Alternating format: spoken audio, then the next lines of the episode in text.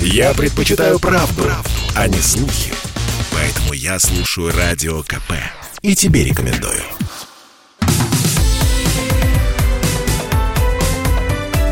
Как дела, Россия? Ватсап-страна!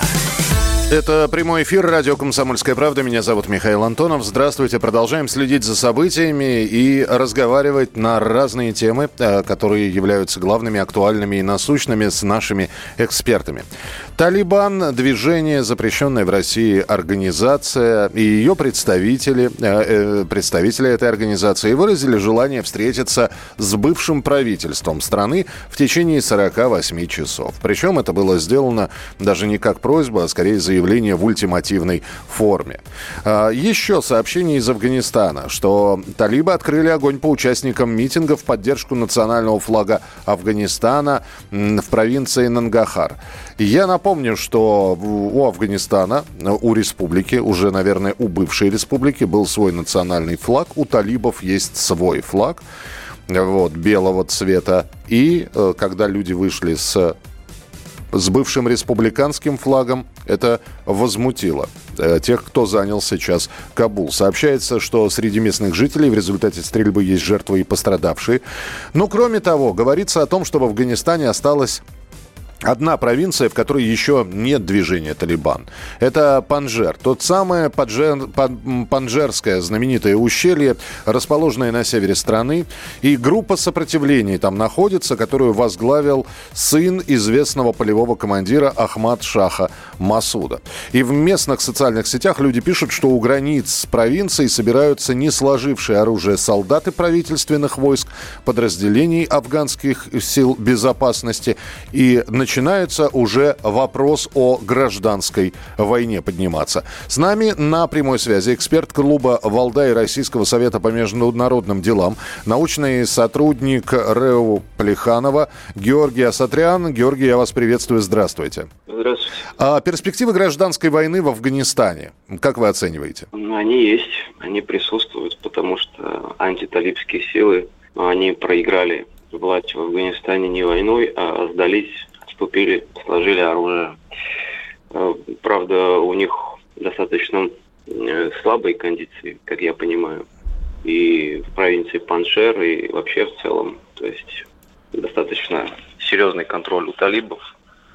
Поэтому не знаю, на что они надеются. Но это было тоже прогнозируемо. Есть люди в Афганистане, которые жестко против Талибана настроены и которые будут пытаться ему сопротивляться. А есть люди на границах Афганистана в других зарубежных странах, которые также к талибам относятся негативно и готовы снабжать оружием, продовольствием, деньгами вот эти вот, эти вот партизанские отряды? Я думаю, да, и люди есть, и страны есть, которые в целом выступают против талибов и которые готовы поддерживать эти антиталибские силы, вот таджиков Панжера и другие э, так называемые национальные меньшинства, чтобы те сопротивлялись талибам. Угу. А то, что талибы выразили желание встретиться с представителями бывшего правительства в течение 48 часов, это та самая передача власти, но ведь э, она уже чисто формальная, потому что у власти и так находятся талибы. Или это все-таки последуют аресты, допросы и так далее? Э, наверное, и то, и то, вы совершенно правильно сказали. Талибы сейчас всячески пытаются показать, что они модернистская сила, что они не радикалы, не террористы. Им э, очень важно получить международное признание. Это, наверное, центральный вопрос для талибов сейчас. И вследствие этого им важно избежать нового витка кровопролития гражданской войны. И как следствие они пытаются выйти на связь с представителями бывших властей, чтобы договориться. Может быть, они что-то даже дадут им э, в качестве ну, какой-то части власти и прочее. Потому что если действительно будет новый виток про кровопролития, тогда уже талибы пойдут на репрессии, и они будут вынуждены на это. А... И мы видим, да, да. А вот эта вот игра в, в условную демократию, э, и, и, значит, и женщинам мы разрешим учиться, и прочее, прочее, это временное явление для того, чтобы понравиться, или все-таки это как, на, надолго, по-вашему? По-моему, это временное явление. С каждым днем мы будем видеть все меньше так называемой демократии. А, ну, сейчас уже есть признаки этому. А, вот у вас сказали в сюжете, что они там кого-то постреляли. Угу.